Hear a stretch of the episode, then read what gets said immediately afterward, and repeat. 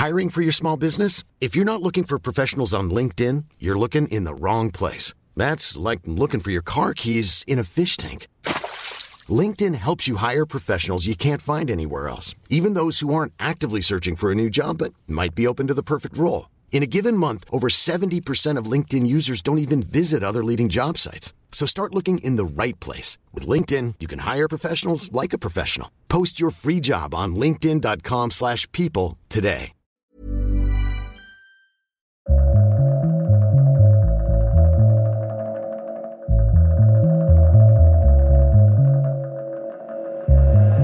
Gato Pardo presenta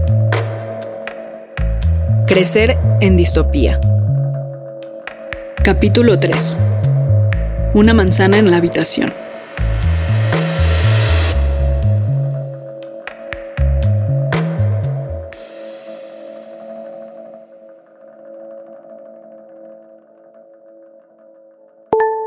Este, vamos a una prueba de audio, por favor. Hola, hola.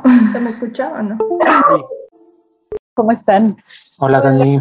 Hola, hola. ¿Qué tal el día? ¿Todos bien? Mucho gusto y muchas gracias por querer platicar con nosotros, con Mariano y conmigo y con Raúl. La adolescencia se piensa normalmente como una época de cambios corporales, afectivos y emocionales. Es una especie de umbral, un tránsito hacia otro momento en la vida. Es un momento determinante para el futuro de quien la atraviesa. No sabemos muy bien qué pasará después de ella, pero al menos sabemos que será diferente. En México viven 21 millones de adolescentes de entre 10 y 19 años de edad. Es el grupo de población más grande del país. Durante la pandemia fueron confinadas y orilladas a vivir, en el mejor de los casos, a través de las pantallas o en habitaciones compartidas, sin espacio para descubrir, para crecer, para equivocarse. Y les adultes, ocupados en las cosas importantes de la vida, dejamos de prestarle atención a que ellas seguían ahí, en algún lugar de la casa, buscando pequeños momentos de privacidad, pero también lidiando con la soledad, con la incertidumbre, con la falta de contacto físico, de relaciones humanas que no se ciñeran al espejismo de la virtualidad. Durante la pandemia las escuelas se cerraron. Para muchos adolescentes fue más fácil salir a trabajar que encontrarse en algún parque o en algún espacio para convivir. Para los adolescentes que tuvieron la suerte de estar en una casa donde no se les violentaba o donde no se les pedía trabajar, la pandemia se vivió o se vive aún en una escala muy variada de afectos y sensaciones. El cuarto propio que pensaba Virginia Woolf como condición de posibilidad para expresarnos, se convirtió en el cuarto de todes. La casa, el departamento, es el espacio común de convivencia de la familia patriarcal, o por lo menos adultocéntrica. Para entender a los adolescentes no hay mejor ejercicio que escucharles, virar el micrófono hacia ellos y preguntarles, ¿cómo has vivido tú esta pandemia? ¿Qué te ha dolido? ¿Qué te ha hecho falta? ¿Qué has perdido? ¿Cómo has cambiado? Es por eso que convocamos a ocho adolescentes para participar en este podcast y descubrimos que, a su manera, recurren también a estas metáforas. Sin hacerse muchas ilusiones de que el confinamiento terminará pronto, a veces resignadas, furiosas o frustradas, han ido aprendiendo a pasar los días, se han construido un cuarto propio o han sembrado un jardín para seguir creciendo. Ellas son Verónica, Gabriela, Edgar, Ubaldo, Lorena, Eleazar, Natalia y Alejandro, adolescentes de entre 14 y 20 años.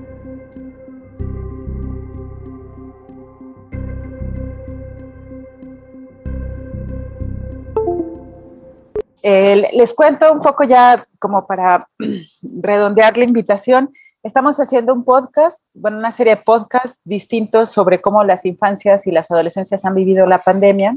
Y, en este, en el que vamos a trabajar eh, con adolescentes, yo siempre tuve una sensación que tengo dos hijas chiquitas y estar en pandemia encerrada con dos hijas chicas me decían que era como lo más difícil, pero a mí me daba la sensación que, que que, creo que quizá uno de los, de, los grupos que más difícil pasó o ha pasado la pandemia, justo es como en el que están ustedes, ¿no? Como la adolescencia, como decir, puta, ya por fin voy a entrar a la prepa o voy a entrar a la universidad o estoy ya, voy a desafanar todo el día de casa de mis papás, de mis hermanos, que ya no los aguanto, ¿no? Como en ese, pues ya en un ejercicio de libertad que está ahí, pues, ¿no? Y de repente es así como que no, te quedas encerrado, encerrada en tu casa, con tus papás, con tus hermanos, con tus abuelos, con quien viva.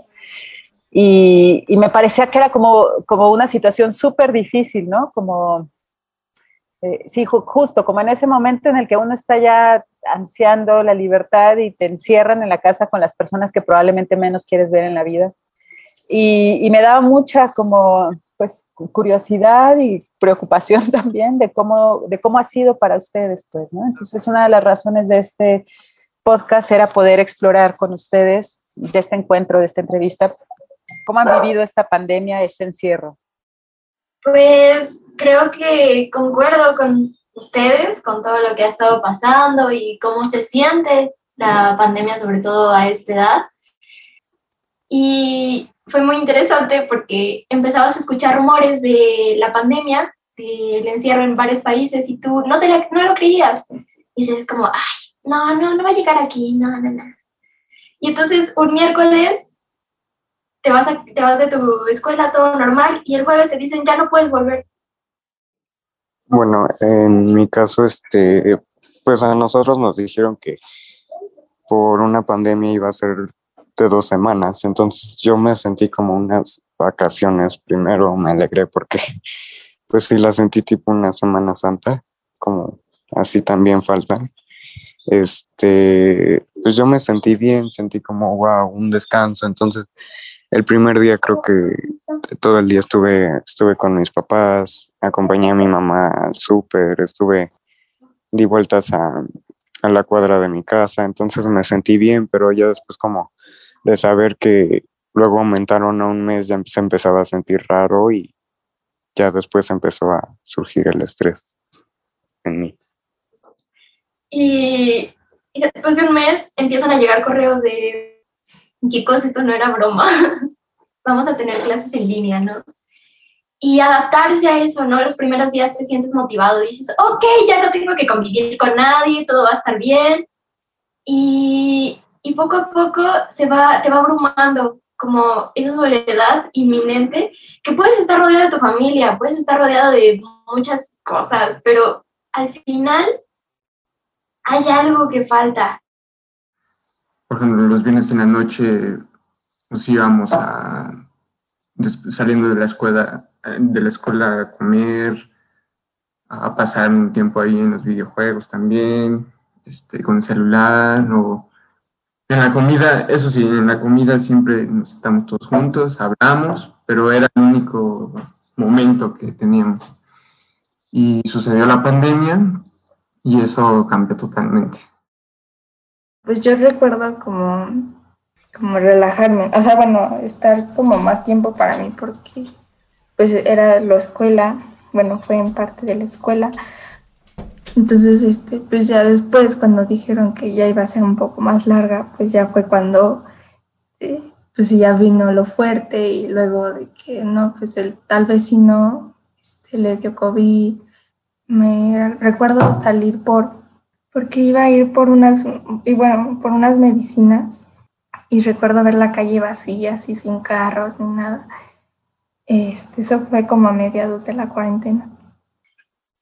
Em, pues igual al principio se sentía muy, muy raro salir a la calle y empezar con todo desde el cubrebocas, o sea, ya no ver como toda la cara de las personas, desde ahí se sentía como un ambiente raro porque no salías a la calle y igual que Lorena no veías casi nada de personas, a lo mucho como una cada dos cuadras, entonces se sentía como abandonado tanto que sentías que estás como casi solo en el mundo. Pues sí, por ejemplo, a mí me tocó la pandemia saliendo de prepa.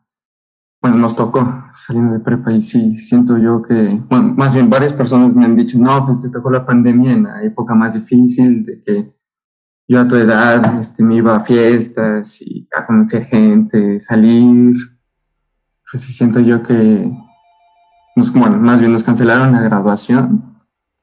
Y pues sí, es, sí, es una etapa un poco difícil estar aquí encerrados, luego la graduación virtual y diplomas así sin ceremonia, sí es un poco difícil. Justo creo que la adolescencia es el periodo en que uno, uno va más cambiando, ¿no? Y pues es el proceso en el que te vas encontrando, tienes que conocer, eh, no tienes, pero quieres conocer gente nueva porque vas formando un círculo, descubrir música, lugares, ¿no? Y, tener experiencias, porque al final es como de los, para, es parte del crecimiento, ¿no? Es de las oportunidades que más tienes como para crecer. Y el hecho de, de encerrarse eh, justo en este proceso, eh, muchas personas justo van de salida, por ejemplo, las de ya las que están terminando la prepa, no puedo entender qué tan difícil como podría ser, porque si se me hace como, pues estás terminando procesos y tiene que ser en tu casa, sin la gente que, que te rodeó todos esos años. Entonces, por lo menos para mí fue un proceso difícil. Claro, todo tiene como sus cosas buenas, pero creo que desde el punto de vista del cambio fue muy feo, porque no cambió casi nada en el espacio. Te sientes como encerrado, como sin salida, así como un ratón en una jaula, no, no tienes como idea de cuándo va a acabar esto y no, ni siquiera tienes idea de qué pudo haber pasado, entonces no sabes cuándo va a acabar, no sabes qué vas a poder hacer en todo ese tiempo o incluso que te sobra tanto tiempo libre, pues, y que no tienes la menor idea de qué hacer, que luego solo puedes dormir, comer o incluso ver por la ventana, pues eso empieza a causarte estrés porque te sientes como, pues sí, como un pájaro en una jaula, vivir en el mismo lugar todos los días, ver, ver este, el mismo lugar todos los días, ver lo que hay afuera todos los días, entonces se siente raro, ¿no? Creo que fue incluso en mi caso un estado de frustración, porque tú quieres salir, tú quieres hacer muchas cosas y fue algo de lo que no controlas, incluso de lo que no entiendes qué está pasando, pero no lo puedes hacer. Y sabes que tu vida y la vida de tus amigos, de tu familia, corre riesgo. Entonces, como adolescente fue como que te agarraran los pies, pero entre la responsabilidad y todo, todos tuvimos como un poco de cordura y de moral, de decir no voy a salir, voy a quedarme en casa, voy a proteger a los míos, voy a protegerme a mí. Pues yo, yo siento que dividiría la pandemia como en tres, en tres, tres espacios. El primero fue como cuando todavía no estaba bien definido como de qué era, así apenas nos empezaban a cancelar la escuela, estábamos como confundidos de que no sabíamos que eso podía pasar en el mundo. Entonces, pues, estaba muy curioso todo, todo ese aspecto que uno no sabía que iba a suceder a largo plazo, porque pensábamos que iba a acabar rápido, pero pues no nos esperábamos que iba, iba a durar tanto. Después la segunda etapa era como cuando me puse a hacer mucho ejercicio, este, estaba todo chiquito, todavía no crecía, me aburrían mis clases, mi mamá me presionaba mucho para que tomara mis clases porque luego me aburrían. Y, y pues cuando casi no viajaba, salía una vez al mes y está, está triste estar tanto tiempo encerrado. Y la tercera etapa ya fue como de resignación, de ya no vamos a regresar a la escuela, mejor disfruto, mejor salgo un poquito más, pues me salgo a andar en bici seguido.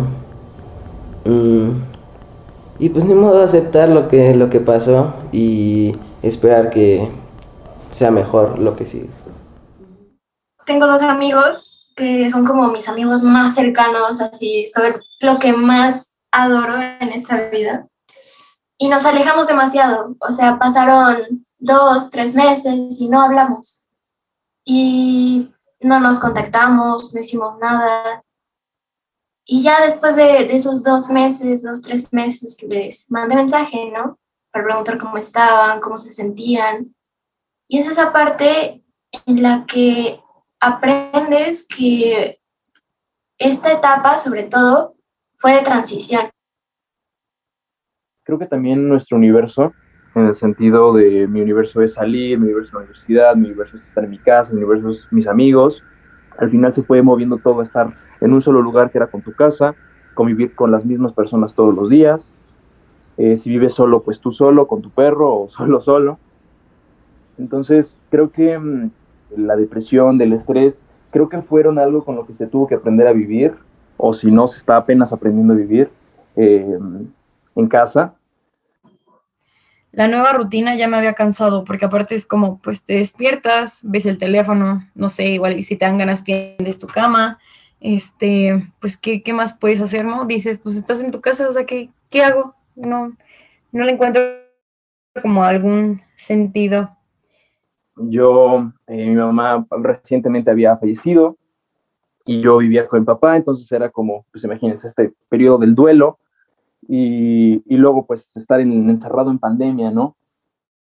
Pero ahora yo solo lo ves como eso, como un recuerdo y creo que te, te gana la, la nostalgia de que pues eso va, va a ser, ¿no? Un recuerdo y ahora va a ser todo por, por videollamada o cosas así. Yo me acuerdo que al inicio de la cuarentena le pues hacía videollamadas con mis amigos y les mandaba fotos y les decían cómo cambian las cosas, ¿no? Y estamos todos en la prepa y de repente pues era una captura de la videollamada que estábamos haciendo, ¿no? Y al inicio era como, ouch, o sea, llegué, llegué a llorar, si te soy sincera, llegué a llorar mil veces. Ahora que estamos en cuarentena, pues he perdido muchos amigos y bueno, muchas relaciones, amistades. Y no sé, como que antes de la cuarentena era, era más social, más, más abierta, más, más libre. Creo que en la pandemia pues todos perdimos bastantes cosas, incluso creo que hubo gente que se perdió a sí misma y es, yo creo que es complicado, ¿no? Categorizar cuál es la cosa que más te dolió haber perdido en la pandemia. Te digo, hay personas que perdieron familiares, perdieron sus trabajos, perdieron el proyecto de su vida, ¿no? En mi caso, soy afortunado, no perdí nada tan devastador como eso. Creo que me perdí yo, creo yo, a mí mismo por momentos, creo que perdí la motivación, perdí las ganas. Hay veces que dices, ¿no? Como que ya no tiene sentido, o sea, que ya, no sé, buscar opciones, te sientas menos solo, buscar opciones para, para subir tu ánimo, para cambiar eso, esos días en los que ni siquiera te importa si comes, si no, si te bañas o no, si tiendes tu cama, si tu cuarto está recogido, o si entran a tu cuarto, ¿no? Ya es como ay, solo cierra la puerta o sabes que me da igual. O también podría ser esos momentos donde, no sé, te metes a bañar y te quedas como parado o sentado o como quieras y es como, no sé, solo te quedas ahí y el agua cae y tú estás sin, sin ninguna intención de moverte, sin ninguna ganas de nada, solo estás ahí esperando que algo llegue, algo llegue y te levante, ¿no? O algo llegue y cambie.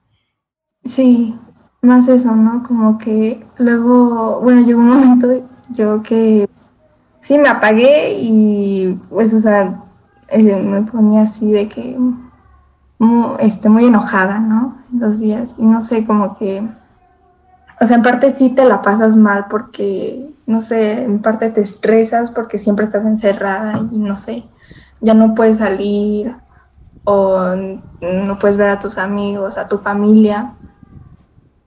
Llorábamos todos los días, nos sentíamos muy mal y, y no sabíamos qué hacer. Estábamos en una etapa de, sí, quiero conocer gente, sí, quiero salir, pero no quiero arriesgarme. hay veces que dices, ¿no? Como que ya no tiene sentido, o sea, que ya solo prendes la cámara, te, bueno, solo te unes a la reunión y ni siquiera prendes la cámara, solo dices presente o sí, profe, muchas gracias, todo claro, cualquier cosa. Y ya, o sea, en realidad todo te vale, ya no es como que, hay bueno, mínimo me voy a meter a clase o voy a ver si mis amigos se les traba en una cara graciosa, ¿no? O sea, ya todo es... A la vez también se siente raro, ¿no? Como entrar otra vez al ambiente y que personas te estén mirando y también, o sea, sé que no debería de importar ya ahorita la opinión de los demás, pero a veces sí dices como, no sé, o sea, incluso puede, puede acabar como tu cara en, en stickers o cosas así, cosa que tú no, tú no quieres, ¿no? Tú la aprendes como por disciplina, querer participar. Entonces, este, prefiero como más concentrarme y prefiero no prender la cámara yo sufrí mucho porque, pues, o sea, los estereotipos igual, ¿no? De que niña bonita, cara bonita, cuerpo bonito.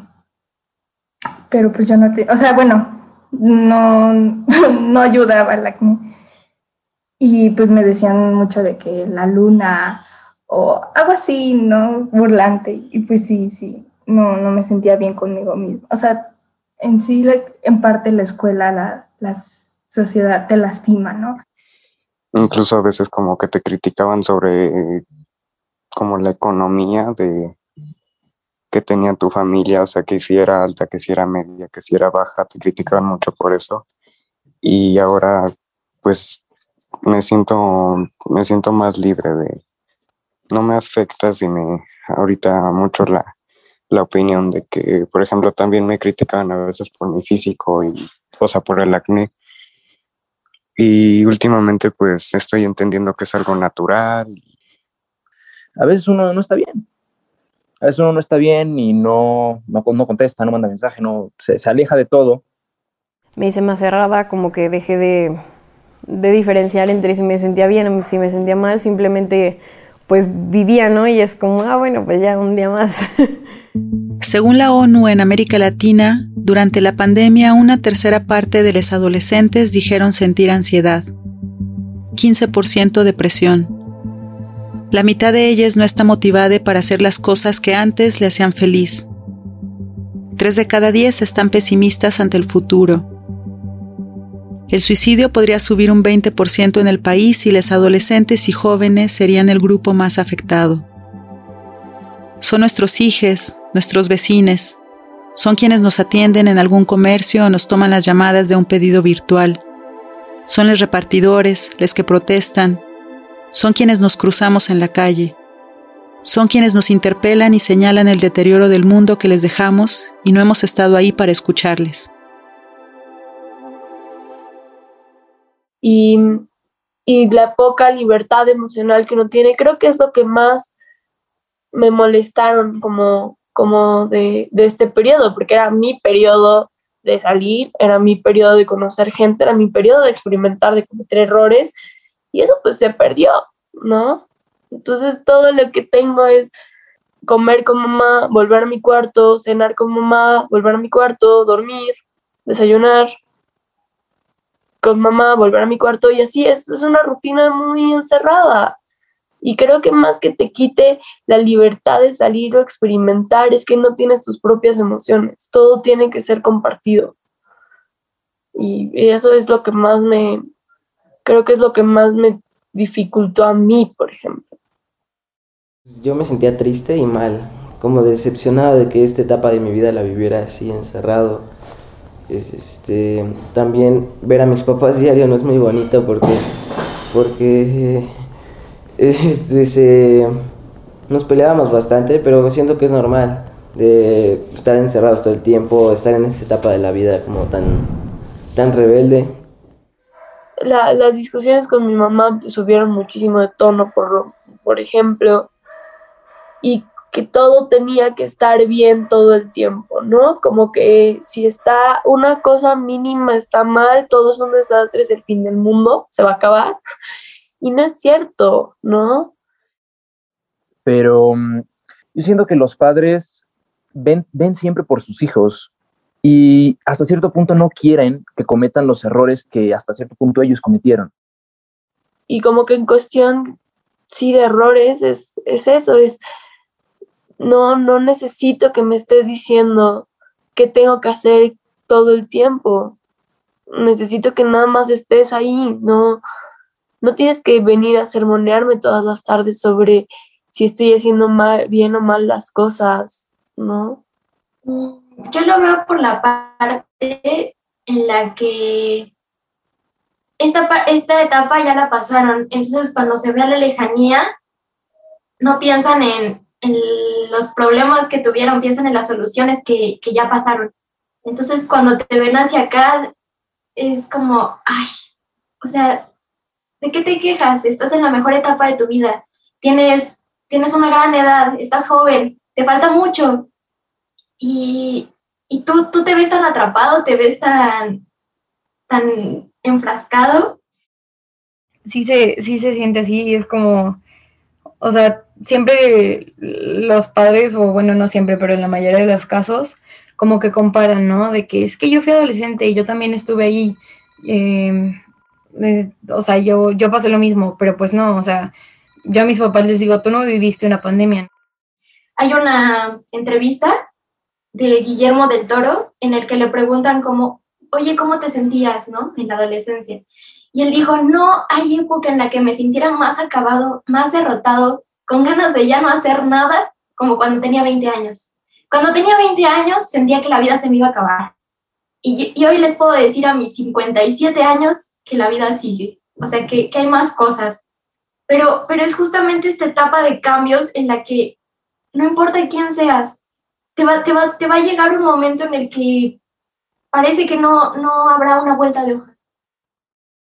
Y, y, es parte de crecer, es parte de que los hijos tendrán que equivocarse, si se van a estampar, se tendrán que estampar, si se van a estampar en sentido metafórico, no se van a estampar, pero y en este sentido de van a, van a aprender mucho con lo que la vida, porque creo que es, es como querer protegerlos de que no cometan los errores que yo cometí, pero al final es su vida, son sus cosas.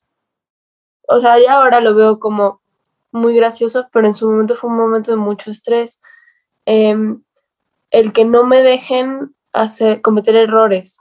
Y, y cuando quieres hacer cosas y cuando cometes errores, todo el tiempo es busca la solución, como, como una cosa como tienes que hacer esto y te dan como casi paso por paso y es como déjame aprender, porque si no me dejas cometer errores y me das la respuesta todo así, pues no voy a aprender nada, ¿no? Entonces no siento que me que haya tenido tantas libertades, porque yo también luego tenía ganas de quedarme solo en casa o encerrarme en mi cuarto y tenían que pasar mis papás. Y pues no, tampoco me gustaba mucho. Yo sentía que no tenía privacidad y pensaba en pues en cambiarme de casa o algo, pero pues se ve que no es posible eso. Entonces, pues estaba triste, no tenía privacidad. De hasta cierto punto uno tiene que vivir sus propios errores, hasta cierto punto uno tiene que equivocarse para darse cuenta.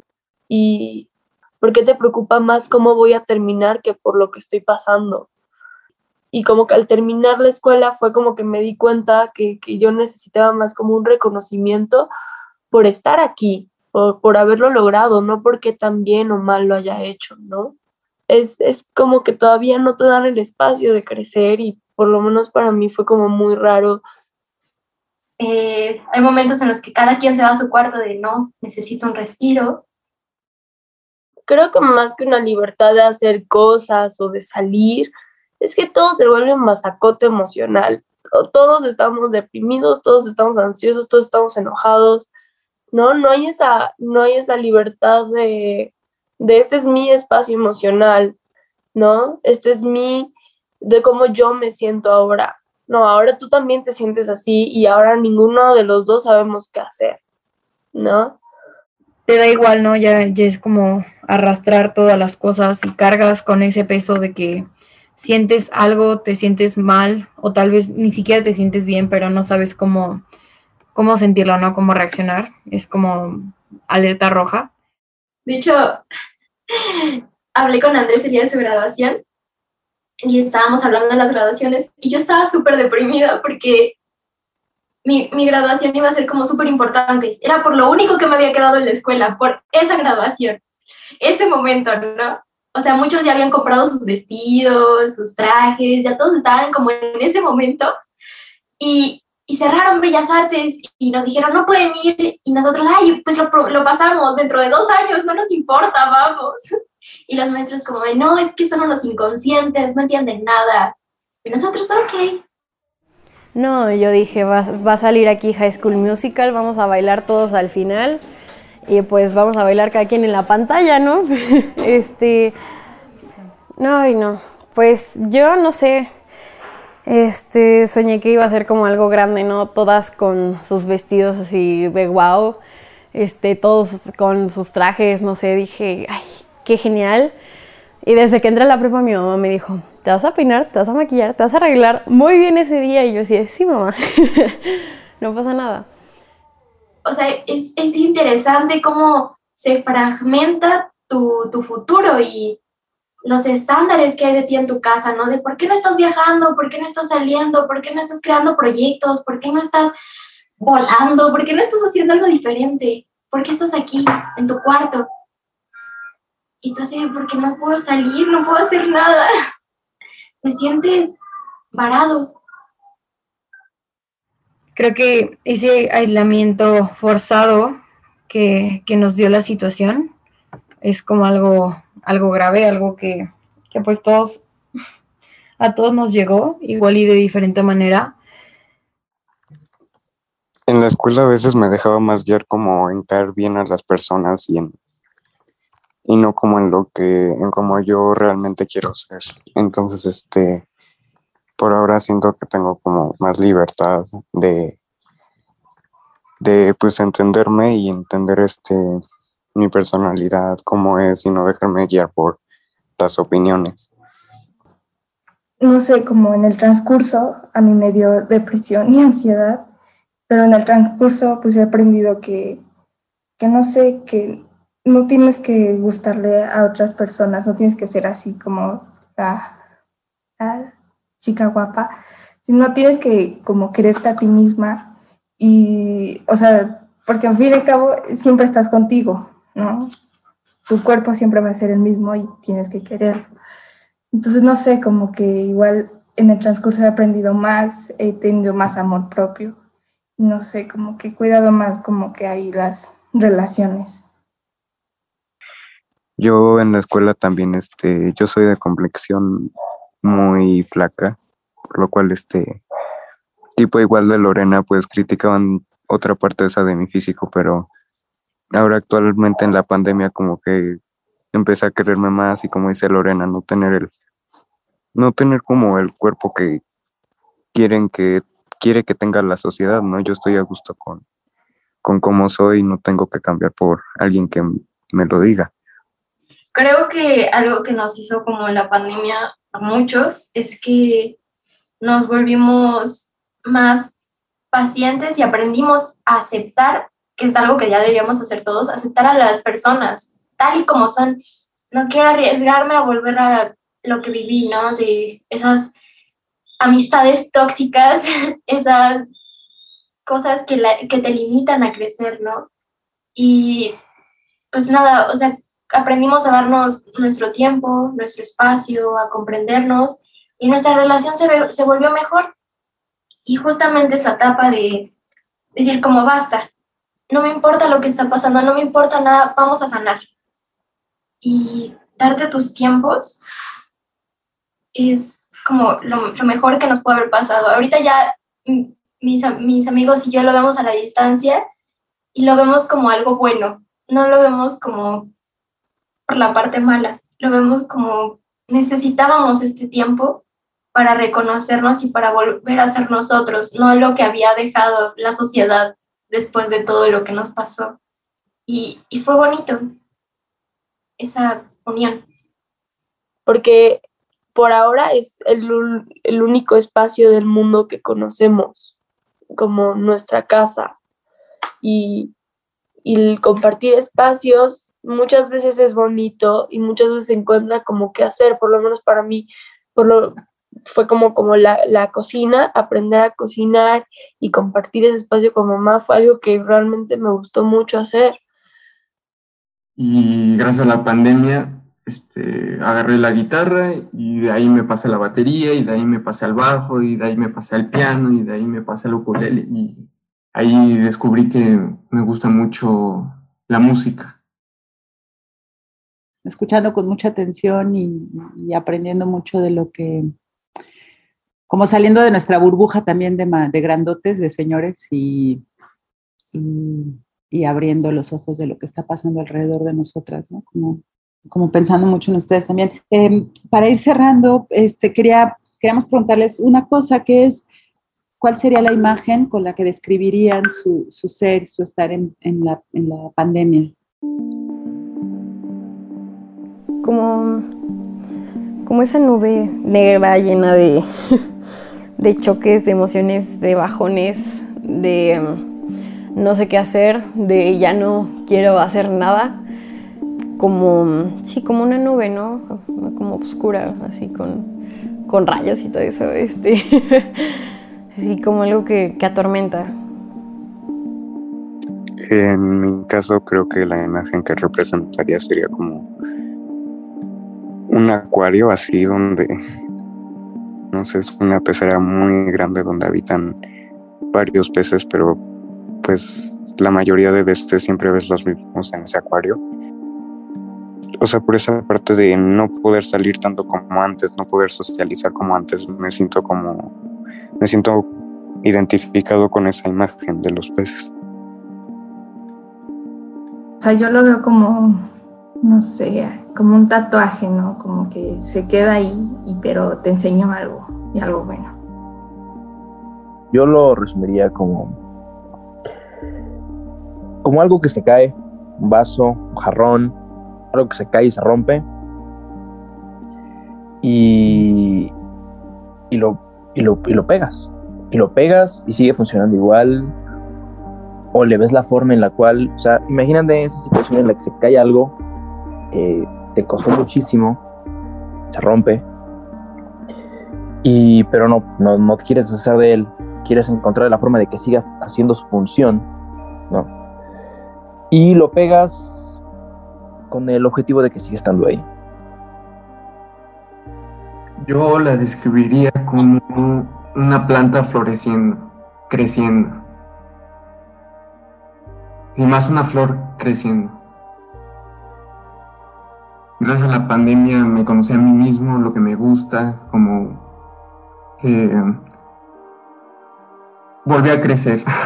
no sé, como que me conocí y lo relaciono como una planta, más bien, una flor en un árbol creciendo, floreciendo.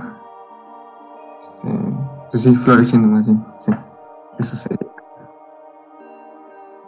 Bueno, como referirme como una imagen como la pandemia, no sé, a mí se me vino más a la cabeza como, em, como mi, mi sensación fue como esta pintura de Magritte que es una manzana gigante en un cuarto. Em, porque está ahí, quieres ver lo que hay atrás de eso, em, sabes que hay un mundo afuera, pero no puedes evitar la manzana. Está, es una manzana gigante en un cuarto. No puedes como no verla.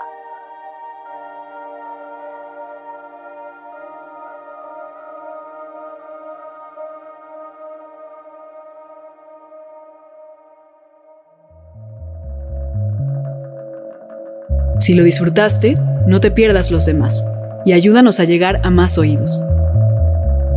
Queremos agradecer a Verónica, Gabriela, Edgar, Ubaldo, Lorena, Eleazar, Natalia y Alejandro por compartirnos la vida del encierro, las frustraciones y las rebeldías.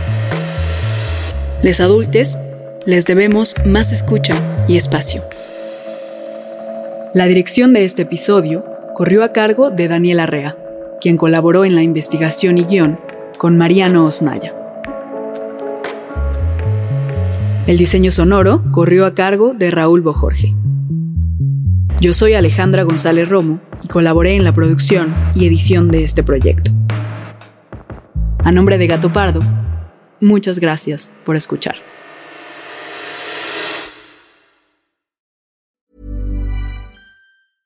Imagine the softest sheets you've ever felt. Now imagine them getting even softer over time. That's what you'll feel with Bowl and Branch's organic cotton sheets. In a recent customer survey, 96% replied that Bowl and Branch sheets get softer with every wash. Start getting your best night's sleep in these sheets that get softer and softer for years to come. Try their sheets with a 30-night guarantee. Plus, get 15% off your first order at bowlandbranch.com. Code BUTTERY. Exclusions apply. See site for details.